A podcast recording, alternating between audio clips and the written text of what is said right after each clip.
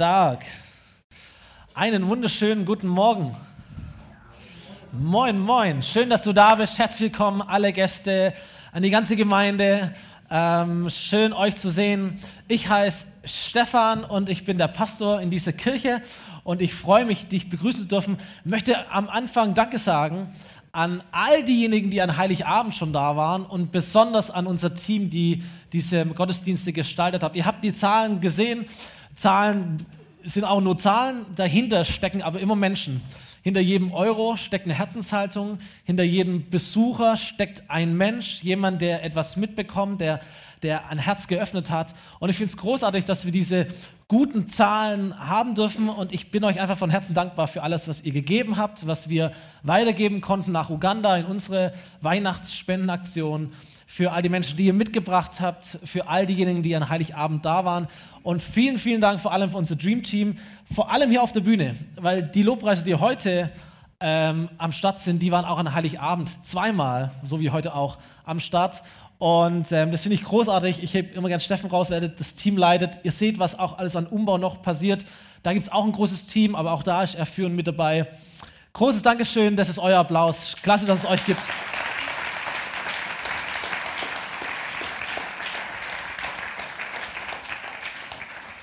So, ich hoffe, du hattest richtig gute Feiertage. Hatte jemand gute Weihnachten dieses Jahr? Ja. Also mir ging es richtig gut. Ich habe mich an Heiligabend ziemlich überfressen, ehrlich gesagt. Ich habe auch ein bisschen zu viel Wein getrunken und dachte, gut, dass die Zeiten vorbei sind, wo man am 25. wieder hier sein muss. Ähm, das war großartig. Am ersten Feiertag, am zweiten Feiertag, gestern am vierten äh, waren wir essen. So, mir geht es richtig gut. Zeit mit den Kindern gehabt, äh, mit der Frau, ein bisschen ausschlafen können. Fernsehen auf der Couch, Kevin allein zu Hause, Kevin allein in New York. Alles, was man so machen muss an Weihnachten, haben wir gemacht. Und trotzdem habe ich wieder einmal feststellen müssen, Weihnachten geht vorbei. Es gibt immer noch keinen dritten Weihnachtsfeiertag. Das finde ich unmöglich von dieser Regierung, dass man das nicht äh, hinkriegt. Weihnachten ist immer auch noch einmal im Jahr. Auch das hat sich irgendwie noch nicht geändert. Finde ich mega schade. Und ich kann mich erinnern an meine Kindheit. Das war für mich so die schlimmste Nachricht, wenn Heiligabend rum war. Und du fieberst so das ganze Jahr drauf hin. Du hast einen Adventskalender, der war bei mir immer am Anfang schon echt leer nach dem zweiten, dritten Tag. Und dann denkst du, boah, jetzt muss ich noch drei Wochen durchhalten bis zum Heiligabend, bis zu diesem großen Highlight, wo ich so hinfieber. Und dann ist es wunderbar und dann ist es wieder vorbei. Und du denkst, oh nein, ein ganzes Jahr. Und es gibt auch keine 363 Tage Adventskalender, das finde ich auch unfair. Ähm, so, du merkst, es ist alles wieder vorbei und du musst ein ganzes Jahr lang warten, bis wieder Weihnachten da ist. Und ich dachte mir so diese Tage, irgendwie unser ganzes Leben ähm, befindet sich so zwischen diesen zwei Polen, oder? Es gibt Weihnachten und es gibt den ganzen Rest, der Rest vom Jahr. Es gibt Urlaub und es gibt Alltag. Es gibt Ferien, aber es gibt auch ganz viel Schule in unserem Leben es gibt diese Highlights und es gibt das Normale, das Besondere und das Alltägliche. Und in dieser Spannung drin befinden wir uns irgendwie als Menschen, egal ob wir jetzt an Gott glauben oder ob wir nicht an Gott glauben. Aber wenn wir an Gott glauben, dann merken wir, auch da gibt es Highlights und das Alltägliche. Da merken wir, da gibt es Wunder, die wir erleben. Gebetserhörungen, richtiges Eingreifen Gottes, aber da gibt es auch eine ganze Menge von unbeantworteter Gebete oder anders beantworteter Gebete, als wir das dachten und wollten. Da gibt es Momente, wo wir Gott ganz stark erleben, wo wir ihn spüren, wo wir ihn hören, wo wir ihn sehen, wo wir ihn schmecken. Und dann gibt es Momente, da fühlen wir uns, als wären wir allein im ganzen Universum und fragen uns, ob es überhaupt einen Gott gibt. Es gibt Freizeiten, Konferenzen, sonntags und du bist so richtig aufgepumpt und on fire. Und dann gibt es aber auch den Montag und den Dienstag und den Mittwoch und so das Alltägliche und das Besondere. Es gibt einen großen Glauben in unserem Leben, es gibt auch Momente, da ist unser Glaube ganz schön zusammengeschrumpft zu einem ganz kleinen Glauben. Stimmt's? Und die Realität ist, äh, als ich den Kalender angeschaut habe, ist mir klar geworden, es gibt viel mehr Alltag wie Besonderheiten. Es gibt viel mehr Schule als Ferien. Ich muss ja viel mehr arbeiten, als ich Urlaub habe. Es gibt viel mehr Rest vom Jahr, als dass es Weihnachten gibt. Das ist gar nicht 50-50. Vielleicht merkst du in deinem Leben, es gibt viel mehr unbeantwortete Gebete als beantwortete Gebete. Es gibt vielleicht sogar mehr Unglauben in mir, als dass es Glauben gibt. Und die Frage, die mich beschäftigt hat, ist, sind wir dazu verdammt? Ist es halt einfach so? Oder gibt es eine Perspektive, eine Hoffnung, dass sich daran etwas ändern könnte? Und wenn ja, was wäre es? Und darüber möchte ich ein bisschen mit uns sprechen, okay? Seid ihr am Start? So, Weihnachten für mich, das absolute Highlight des Jahres. So etwas ähnliches haben die Freunde von Jesus, seine Jünger, auch erlebt. Petrus, Jakobus, Johannes, die drei engsten Jungs um Jesus herum, die haben mal etwas erlebt, das war für sie das Highlight ihres Lebens. Jesus lädt sie ein und geht mit ihnen auf einen Berg, auf einen hohen Berg und sie verbringen dort eine geniale Zeit. Plötzlich sehen sie, wie Jesus vor ihren Augen auf diesem Berg sich wie verwandelt. Auf einmal werden seine Kleider ganz weiß und Herrlichkeit Gottes, wie auch immer das ausgesehen mag, Herrlichkeit Gottes kommt und verändert die ganze Atmosphäre, die ganze Szenerie, selbst Jesus. Wow. Dann sehen sie, oh, da ist ja nicht mehr nur Jesus. Plötzlich, weiß auch nicht, ob die da vom Himmel kommen, sitzt da ein Elia, ein Mose. Der größte Prophet, der größte Leiter ihrer ganzen Geschichte. Die großen Glaubenshelden ihres jüdischen Glaubens sind auch da. Dann kommt eine Wolke, hüllt sie ein auf diesem Berg, ein sanfter Nebel, und in dieser Wolke hören sie akustisch die Stimme Gottes. Hier ist Jesus, mein geliebter Sohn. Und ich weiß nicht, wie es dir geht und was du mit Jesus schon erlebt hast, aber ich finde, das ist schon eine ganz coole Nummer, die Gott da gemacht hat. Also ich würde da gern mal dabei sein, mit Jesus, Mose, Elia auf dem Berg, die Wolke, die Stimme von Gott. Und Petrus war auch so jemand, sagte, ey, am liebsten würde ich den Moment einfrieren. Ich weiß nicht, ob du so Momente kennst, wo du denkst, ey, am liebsten würde ich jetzt auf Pause drücken und es soll einfach für immer genauso sein. Heiligabend. Am liebsten, ich würde mein ganzes Leben lang Raclette essen dieser, dieser, dieser, dieser erste Moment, du denkst, boah, es könnte mein ganzes Leben lang können nur Heiligabend sein. Immer Geschenke so und, äh, und immer Spaß dran. So das, das, erste Mal probieren, wo du noch nicht satt bist und, und voll bist, sondern so das erste Mal, wow. Oder du bist im Urlaub am Strand, die Sonne geht unter und denkst, oh, was würde ich drum geben, wenn es einfach immer so wäre. Wenn mein ganzes Leben einfach nur hier wäre und in dem Moment wäre. Ich weiß, es ist natürlich unrealistisch, aber du kennst vielleicht diese Sehnsucht. Und Petrus hatte die Sehnsucht auch, weil als er die Szenerie beobachtet, sagt er, Jesus, können wir auf Pause drücken? Er sagt, wir, lass uns doch ein paar Hütten bauen, eine für dich, eine für Mose, eine für Elia, vielleicht auch eine kleine für uns drei. Und dann bleiben wir auf diesem Berg, genau in dieser Atmosphäre, für immer. Und fertig. Was brauche ich mehr? Du bist genug für mich, Jesus. Und ähm, so ganz funktioniert es nicht. Denn Jesus sagt, na, es gibt schon noch was zu tun und er führt sie hinunter vom Berg ins Tal. Da ist schon mal ganz viel Symbolik. Berge und Täler. Und sie gehen hinunter von diesem Berg zurück ins Tal und dann lesen wir mal, was in diesem Tal passiert ist. Und ich steige ein im, im Markus-Buch, Kapitel 9, ab Vers 14. Bei ihrer Rückkehr von dem Berg ins Tal fanden sie die anderen Jünger zusammen mit einigen Schriftgelehrten mitten in einer großen Volksmenge. Und die Schriftgelehrten hatten die Jünger in ein Streitgespräch verwickelt. Sobald die Leute Jesus sahen, liefen sie ihm aufgeregt entgegen und begrüßten ihn. Worüber streitet ihr euch mit meinen Jüngern? fragte er sie. Und einer aus der Menge antwortete, Lehrer, ich habe meinen Sohn hergebracht, dass du ihn heilst. Er kann nicht sprechen, weil er von einem bösen Geist beherrscht wird. Und wenn dieser Geist Gewalt über ihn gewinnt, dann wirft er ihn zu Boden. Dann tritt dem Jungen Schaum vor den Mund. Er knirscht mit den Zähnen und sein Körper wird ganz starr. Ich habe schon deine Jünger gebeten, den bösen Geist auszutreiben, aber sie waren machtlos. Und da rief Jesus, was seid ihr nur für eine ungläubige Generation? Wie lange soll ich noch bei euch sein und euch ertragen? Bringt den Jungen her zu mir. Das ist das Tal. So, im einen Moment warst du noch schön mit Mose und Elia in der Wolke Gottes, im Ruhen und Frieden auf dem Berg. Und im anderen Moment findest du dich in diesem Tal wieder und es ist alles anders. Da ist auf einmal laut, da sind tausend Leute, alle wollen irgendwas von dir. Und als du merkst, was äh, los ist, denkst du, oh. Das Erste, wo Jesus sieht, ist, da sind ein Haufen Leute. Es wird laut, es wird diskutiert, es wird gestritten. Alle laufen dir aufgeregt entgegen, überall schnattert es, du verstehst gar nicht, um was es überhaupt geht. Und als du das dann rauskriegst, merkst du, oh, schwierige Sache. Das, auf der einen Seite ist da der Sohn, ein, krass, ein, ein, ein, ein, ein krasses Schicksal.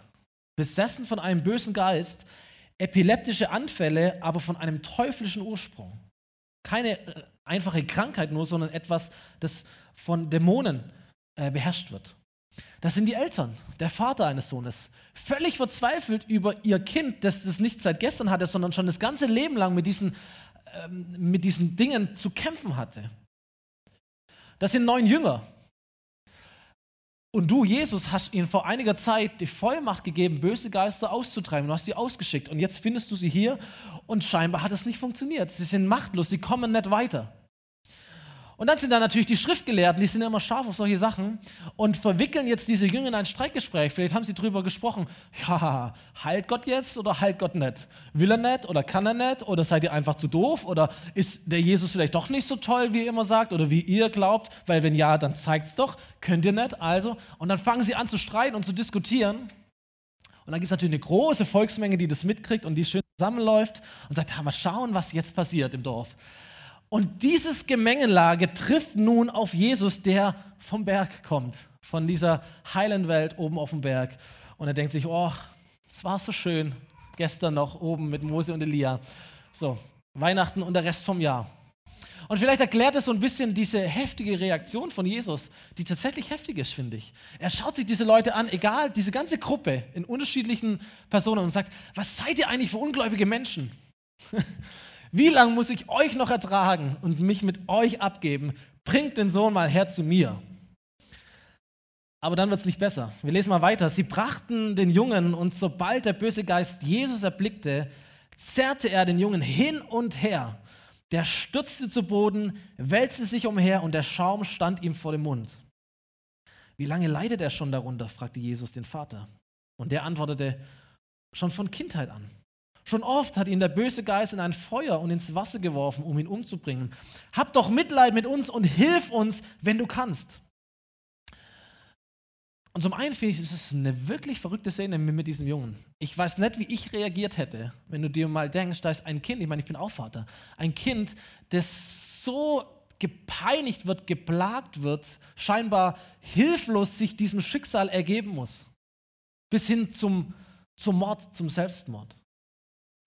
Und dann sind da Eltern, ein Vater, die das seit Jahren erleben müssen. Ich weiß nicht, bei wie vielen Ärzten diese Menschen waren. Ich weiß nicht, wie, wie viele Gebete die gesprochen haben in ihrem Leben. Ich weiß nicht, wie die ihr Haus verbarrikadiert haben, dass dem Jungen nichts zuschüsst, wenn der böse Geist kommt. Keine Ahnung, ich kann mich da ganz schwer reinversetzen. Aber dann hören sie auf einmal von einem Jesus. Und Menschen werden geheilt und befreit, wenn sie bei Jesus waren. Vielleicht hat der Mann von Kapernaum gehört. Da war Jesus noch so ein richtiger No, äh, äh, jemand, den, den, den man überhaupt nicht kannte davor. Aber es passiert, dass Jesus predigt in einer Synagoge und dass da ein, ein Mann ist, der auch einen bösen Geist hat. Und dieser Mann wird befreit von Jesus. Und danach war Jesus auf einen Schlag berühmt. Und alle Leute sind mit ihren kranken und besessenen Leuten gekommen und Jesus hat sie geheilt und befreit. Vielleicht hat er davon gehört. Vielleicht hat er auch gehört von einem Aussätzigen, der außerhalb des Dorfes leben musste, weil er hautkrank war. Und Jesus kommt und heilt ihn. Vielleicht hat er gehört von einem gelähmten Mann, der zu Jesus kommt und weil das Haus voll ist, stecken seine Freunde das Dach ab und lassen ihn durch das Dach hinunter direkt vor die Füße Jesu. Und Jesus schickt ihn laufend aus diesem Haus heraus. Vielleicht hat er gehört von einem Menschen, der eine verkrüppelte Hand hatte und der geheilt worden war. Vielleicht hat er gehört von einem Taubstummen, der nach der Begegnung mit Jesus wieder reden und hören konnte. Vielleicht hat er gehört von einer Frau, die seit zwölf Jahren an Blutungen litt und dies gewagt hat, Jesus kurz zu berühren und geheilt worden war.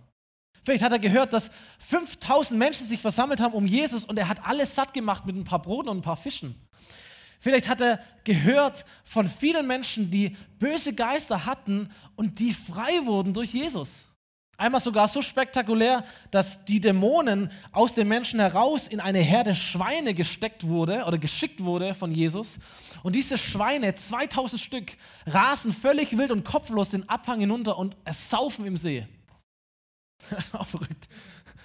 Und, und die Leute sprechen darüber. Und es spricht sich rum, die Kunde von Jesus kommt überall hin, sogar zu diesem Ehepaar. Und ihr Lieben, das sind Geschichten, die habe ich mir nicht ausgedacht. Das ist eine kurze Zusammenfassung von Markus 1 bis 8. Vorgeschichte zu dieser Szene. Und wenn du denkst, Jesus, das war halt so ein, so ein braver, frommer Mann, der ein bisschen umhergelaufen ist und die Leute lieb gestreichelt hat und hat ein paar gute Sachen erzählt. Jesus war völlig krass unterwegs. seinen Weg pflastern die gehalten und die befreiten Menschen. Es war das normale Business für Jesus, dass die Kranken gesund waren und das Wunder geschehen.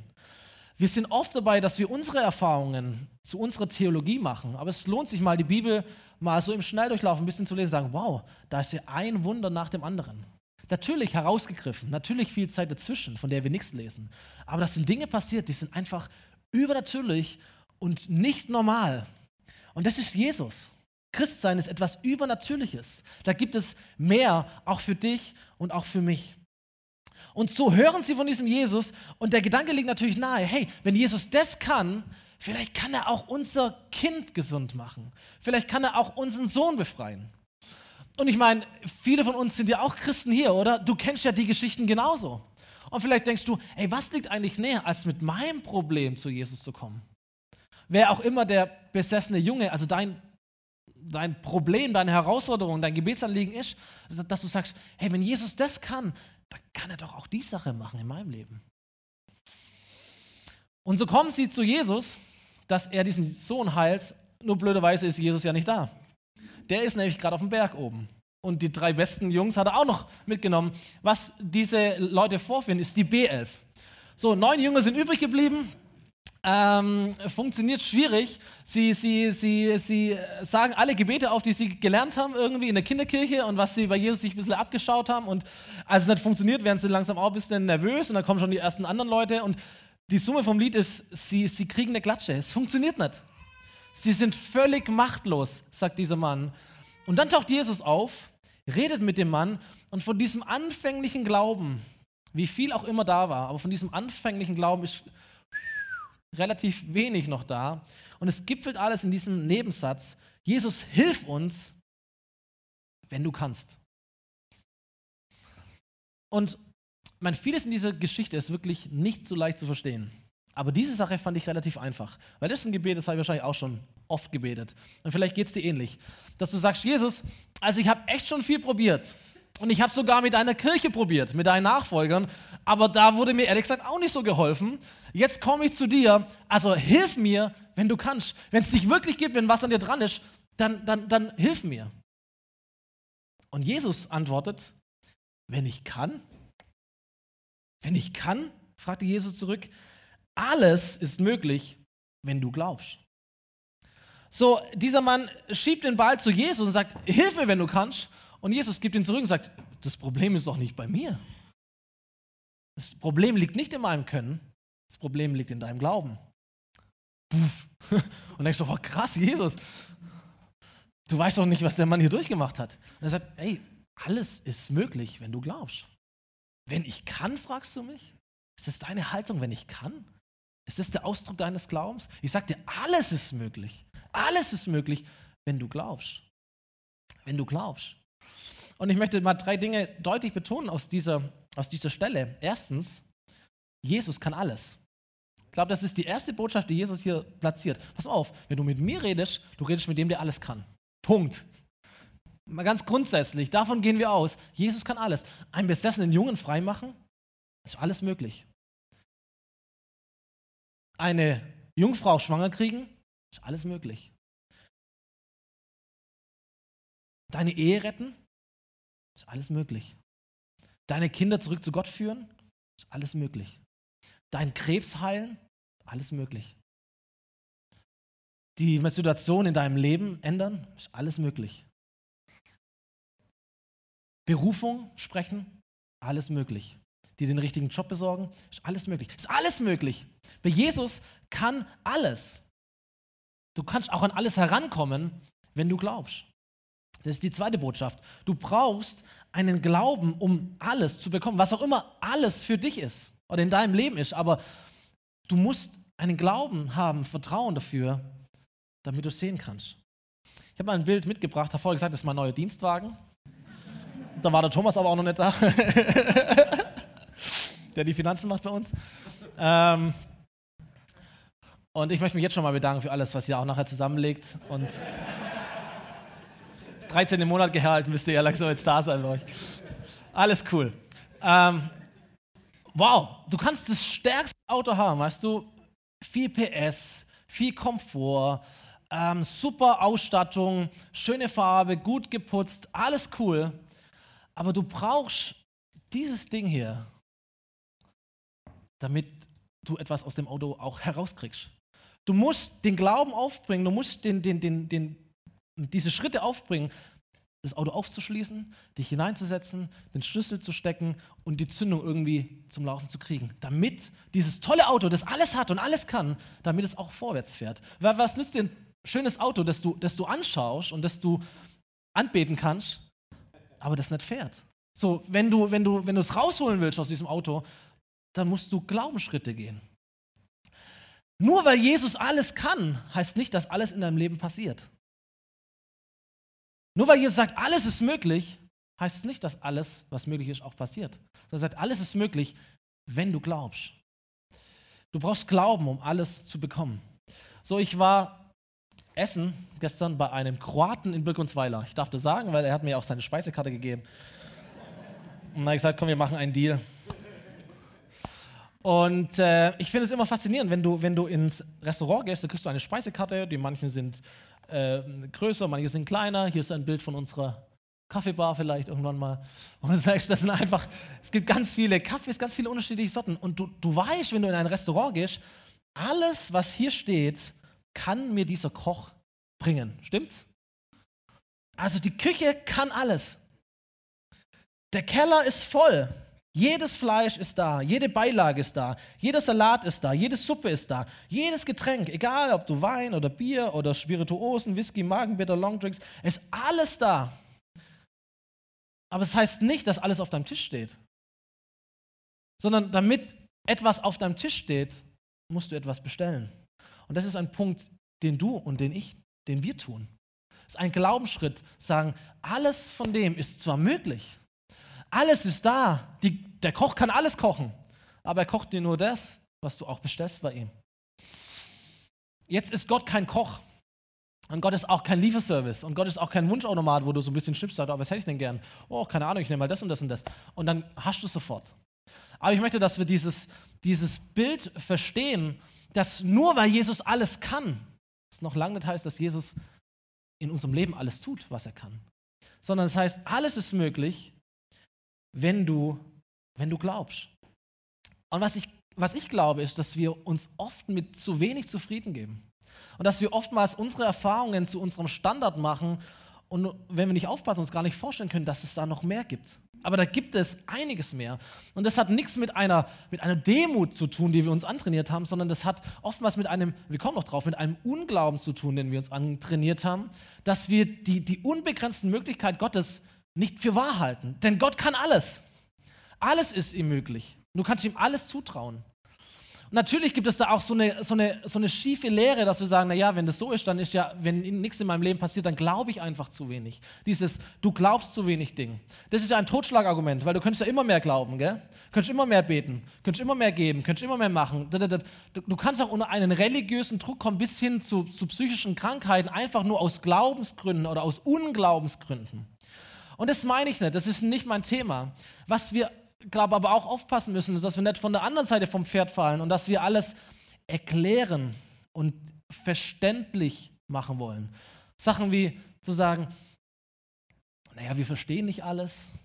Gott kann alles, aber das heißt ja nicht, dass er alles tut und dass er, was manche Sachen will er vielleicht nicht und ähm, all diese Dinge und wir sind halt auch noch nicht im Himmel, sondern wir sind noch auf der Erde und ja, schon jetzt, aber noch nicht ganz und, und äh, wir müssen halt gucken und wir leben nicht im Glauben, sondern im Schauen und all diese Dinge, ähm, wo wir merken, da, da ist auch was Richtiges dran. Das ist wichtig, solche geerdete Impulse auch zu setzen, auch zu haben, daran auch zu glauben. Aber sie können auch dazu führen, dass man es sich, ich sag mal, in seinem Unglauben es sich etwas gemütlich macht. Und sagt, ja, ich bin halt so, wie ich bin. Ich, wenn Gott mich verändern will, soll er mich verändern. Ich weiß auch nicht und, und Gott kann zwar, aber er macht es irgendwie in meinem Leben nicht und ich weiß auch nicht genau und ist halt so. Und ich glaube, in dieses Denken hinein, das so leicht verführerisch ist, weil es so vieles erklärt, dass wir sagen, naja, das Wunder passiert nicht, das liegt alles nur an Gott, das hat mit mir eigentlich nichts zu tun. In dieses schräge Verständnis hinein spricht Jesus vielleicht auch heute in dein Leben, glaube mir mehr, trau mir mehr zu, denn meine Möglichkeiten sind unbegrenzt. Alles ist möglich, wenn du glaubst. Und dieser äh, ähm, Text begleitet uns darin. Wir glauben, oh, das ist aber nicht respektvoll, so zu beten.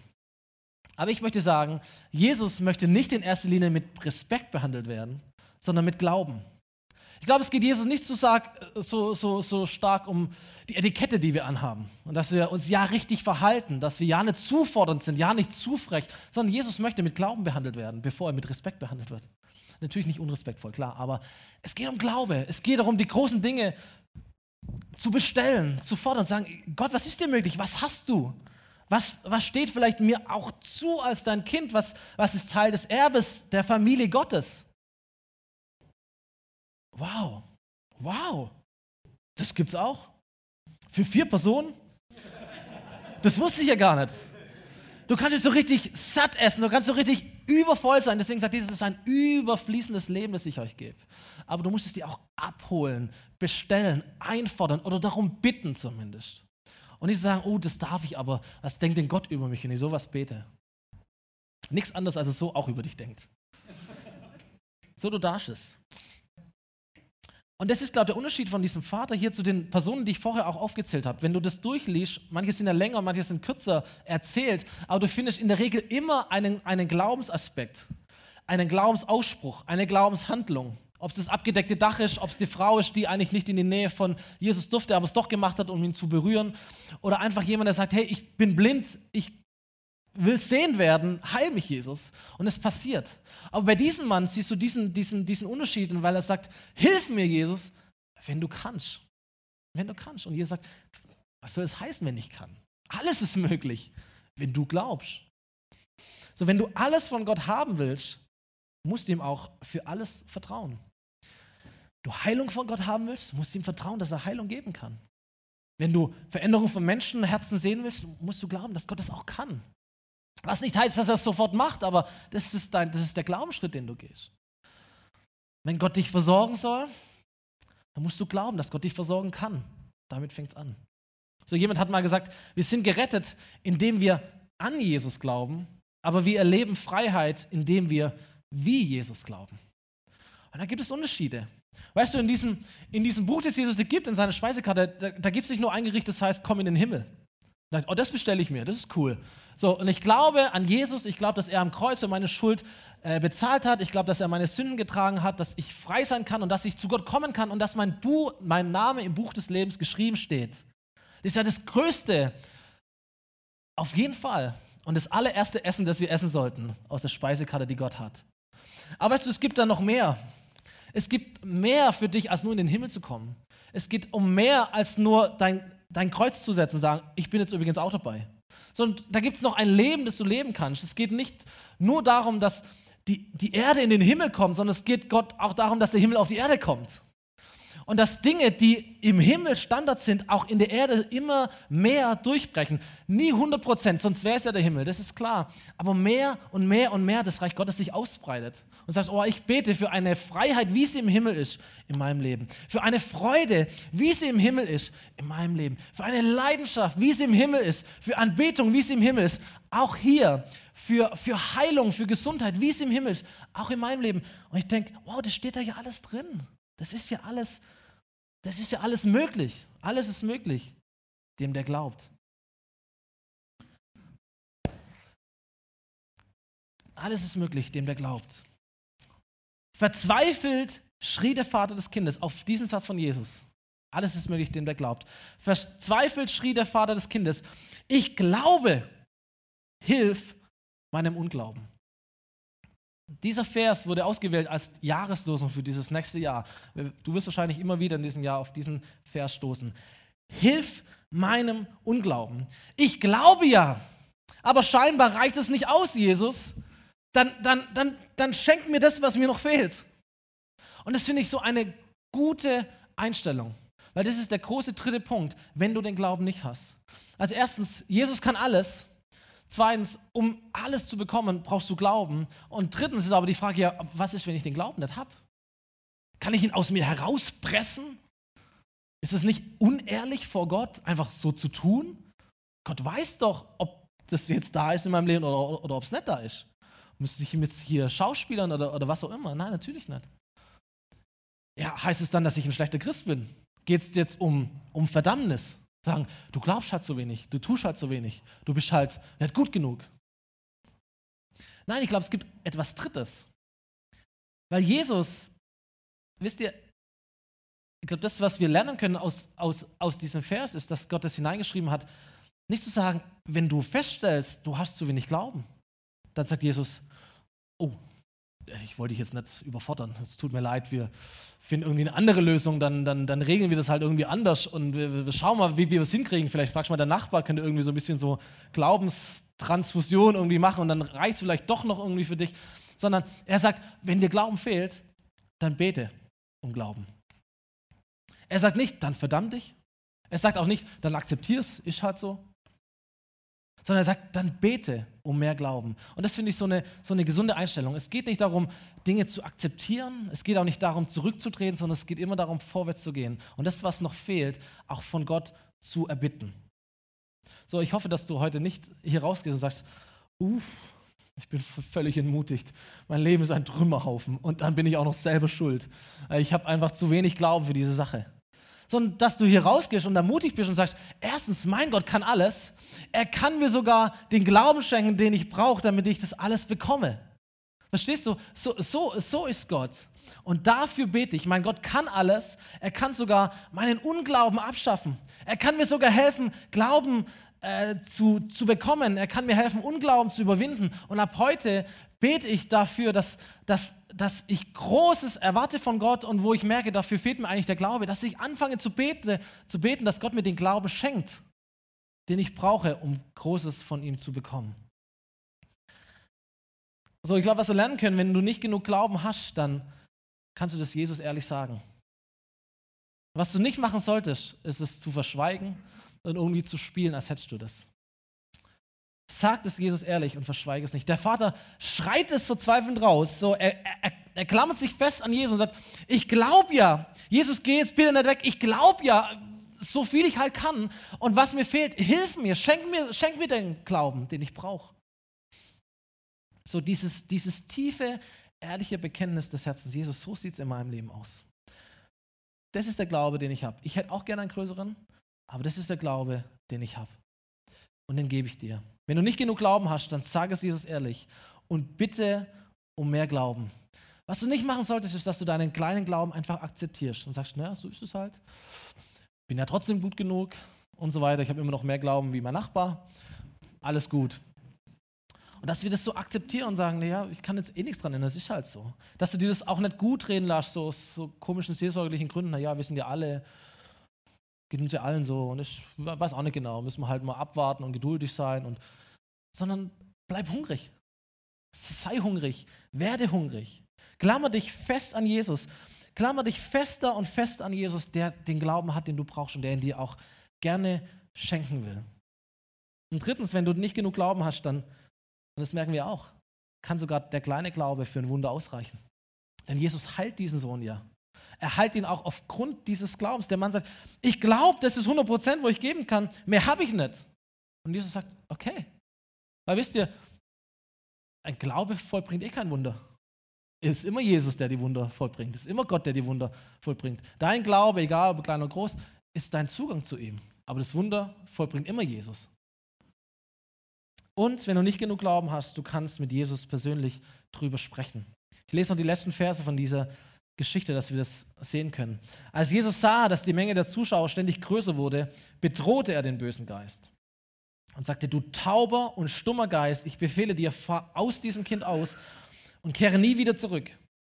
Und da schrie der Geist auf, packte den Jungen noch einmal, warf ihn hin und her und verließ ihn. Der Junge lag reglos da, sodass die Menge dachte, er sei tot. Doch Jesus nahm die Hand des Jungen und half ihm aufzustehen und er stand auf. Dann heißt es, als Jesus später mit seinen Jüngern allein im Haus war, fragten sie ihn, warum konnten wir diesen bösen Geist nicht austreiben? Und Jesus antwortete, diese Art kann nur durch Gebet ausgetrieben werden. Und ich möchte jetzt zum Ende sagen, Jesus spricht mit dir darüber, dass du mehr Glauben brauchst. Und ja, das kitzelt uns. Das fordert uns heraus. Das ist nicht so die Streichleinheit, sondern es ist, ey, ich würde mehr von dir gern sehen wollen. Du kannst eigentlich mehr. Es gibt auch mehr. So gib dich nicht mit wenig zufrieden. Alles ist möglich, wenn du glaubst. So redet Jesus mit uns auch manchmal. Aber er tut es nicht in aller Öffentlichkeit. Er tut es immer im Vertrauen, weil Jesus ist auch da ein Gentleman. Er entblößt dich nicht vor allen Leuten, sondern er sucht das Haus, wo er mit dir alleine ist. Ich glaube selbst sogar mit diesem Mann. Wir lesen es in dieser Stelle nicht, ich interpretiere das mal ein Stück weit rein. Aber ich könnte mir das so vorstellen, dass diese laute Menge war. Und als Jesus dann wusste, ah, es geht um den Mann, dass er den Mann beiseite nimmt und sagt, du, lass mal kurz gehen. Um was geht es denn eigentlich? Und dann interessiert ihn nicht einmal der Junge, der sich da rumwälzt, sondern er interessiert sich für diesen Mann. Er interessiert sich für die Geschichte. Er interessiert sich für die Hintergründe. Er interessiert sich für den Glauben. Und dann ermutigt er ihn, und ich sehe es mal positiv, dann ermutigt er ihn und sagt, hey, okay, das ist die Geschichte, es ist alles möglich. Wir kriegen es hin, ich kann das. Er ermutigt. So redet Jesus mit dir über deinen fehlenden Glauben, im Vertrauen und in Ermutigung. Die Jünger später die macht er nicht rund vor allen Leuten. Er hätte auch sagen können, Moment mal, lest mal zurück, vier Kapitel, Markus 6, habe ich euch doch allen die Vollmacht gegeben. Habe ich es oder habe ich es nicht? So, und jetzt erklär mir das mal. Vor allen Leuten, meine Jünger, das ist mein Name, zieht in den Schmutz, warum kriegt ihr das nicht hin? Hörst du nie von Jesus, sondern er geht gar nicht darauf ein, nachher im Haus, der Vater, der im Verborgenen ist, im stillen Kämmerlein. Da ist Jesus und sagt, okay, lass mal drüber reden. Und die Jünger fragen, wo war das Problem? Und dann erklärt er ihnen das Problem und sagt, hey, was ihr vergessen habt, ist das Gebet, die Kraft von Gebet. Weil Glaubensmangel ist immer auch ein Gebetsmangel. Und in aller Regel ein Gebetsmangel. Warum? Oh, es war eh so warm.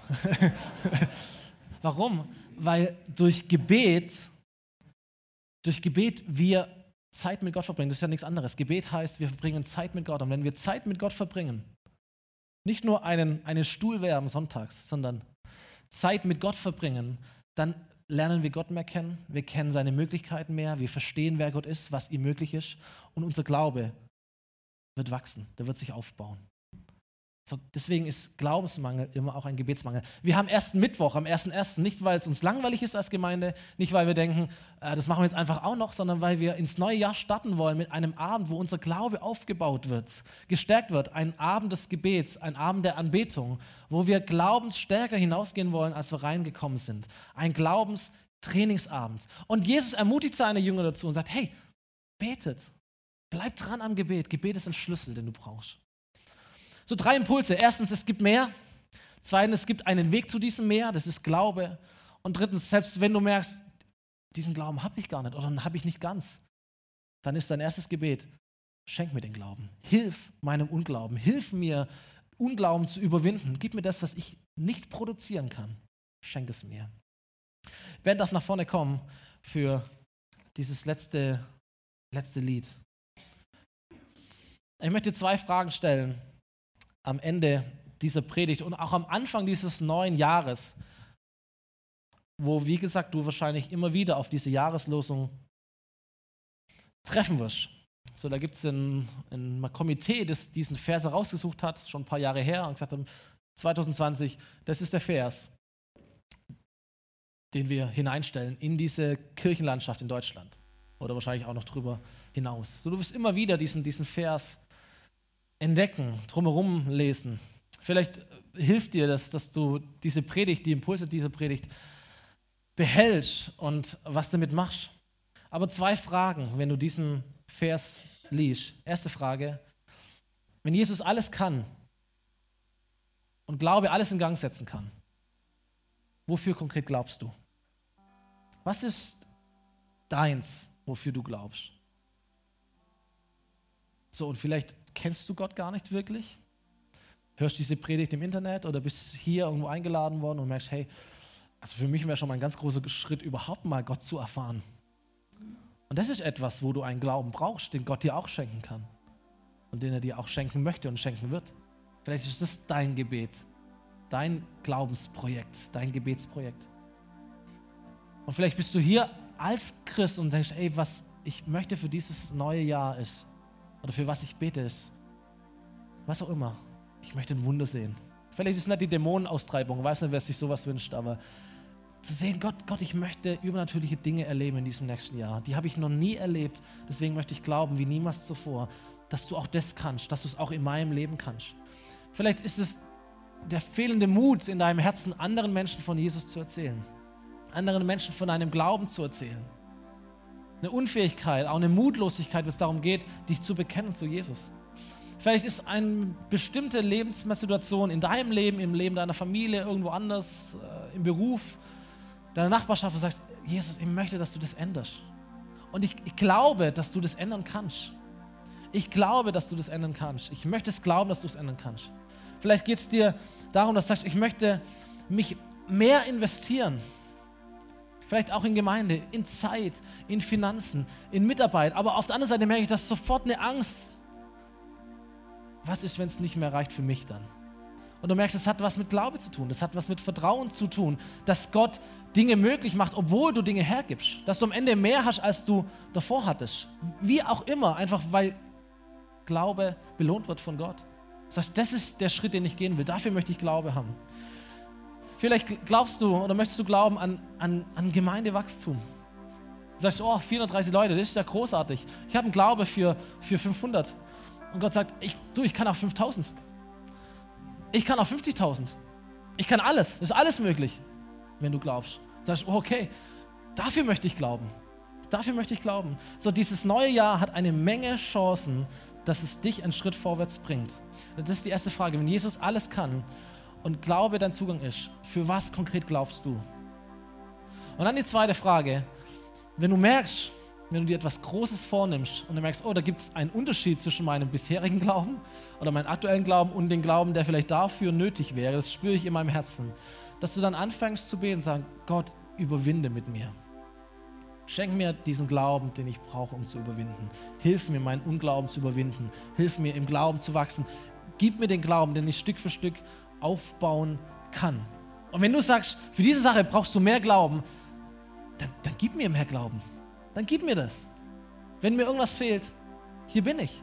Ich bin bereit. Schenk mir mehr Glauben.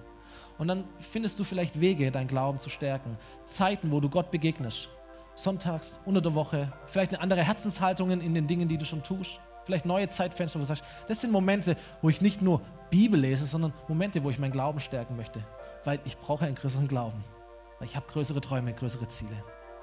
Lass uns doch gemeinsam aufstehen zum Schluss und wir wollen ein, ein Glaubensbekenntnis singen. Das glaube ich. Ein Lied mit vielen großen Wahrheiten das uns vor Augen hält, wie groß unser Gott ist, die Möglichkeiten Gottes. Wir haben noch viele andere Lieder heute übrigens gesungen, wenn ihr die Texte aufmerksam gelesen habt, die alle oder viele die großen Möglichkeiten Gottes vor Augen halten.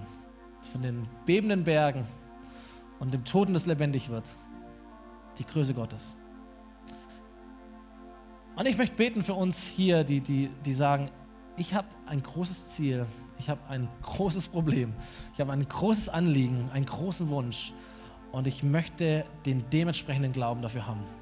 Und ich fange damit an zu beten, dass Gott mein Glaube vermehrt. Und wenn es dich auch betrifft, kannst du dich gerne in dieses Gebet mit einklinken. Jesus, ich danke dir, dass du da bist. Und ich danke dir, dass wir uns festklammern dürfen an dir, Jesus. Herr, ich danke dir, dass wir nicht die Option wählen müssen, dich loszulassen. Ähm, dem Zweifel den Großraum zu geben, sondern dass wir klammern dürfen an dir, wie dieser Mann, der vor dir kniet, der in seiner Verzweiflung schreit, der alles versucht und der dich festhält und sagt, ich lass dich nicht los. Jesus, du musst es jetzt lösen. Schenk mir, was ich brauche dazu. Und ich danke dir, Jesus, dass wir daran denken dürfen und dass wir uns daran erinnern dürfen und dass du auch diese Impulse schenkst, dass du ein Gott bist, der uns nicht immer nur streichelt, sondern auch ein Gott bist, der uns herausfordert, der uns das zuspricht, hey, alles ist möglich, wenn du glaubst. Und der aber sich nach diesem Satz nicht aus dem Staub macht und sagt, jetzt guck, wie du damit zurechtkommst, sondern der uns diese Geschichte gibt, der uns auch Glauben schenken kann, der gleichzeitig auch da ist, sagt, hey, und alles, was du brauchst an Glaube, damit das möglich wird, das schenke ich dir, da helfe ich dir, da rüste ich dich aus, da gebe ich dir. Jesus, und so bete ich für all die Menschen, die mit mir hier sind und beten und so etwas Konkretes vor Augen haben, wo sie Glauben brauchen, wo sie Dinge sehen wollen, wo sie Schritte gehen wollen. Und ich bete, dass du den Glauben schenkst, der vonnöten ist. Und dass wir diese Momente finden und sie uns nehmen, wo wir auch an unserem Glauben dich arbeiten lassen. Zeit mit dir zu verbringen, damit wir in deine Möglichkeiten anfangen zu denken oder lernen zu denken. Danke, Jesus. Und jetzt ist der Moment, wenn wir dieses Lied singen, du kannst sofort dieses Ding in die Tat umsetzen und sagen, dieses Lied singe ich mit oder bete ich mit einer anderen Herzenshaltung. Entscheide mich, Gott um Glauben zu bitten. Amen.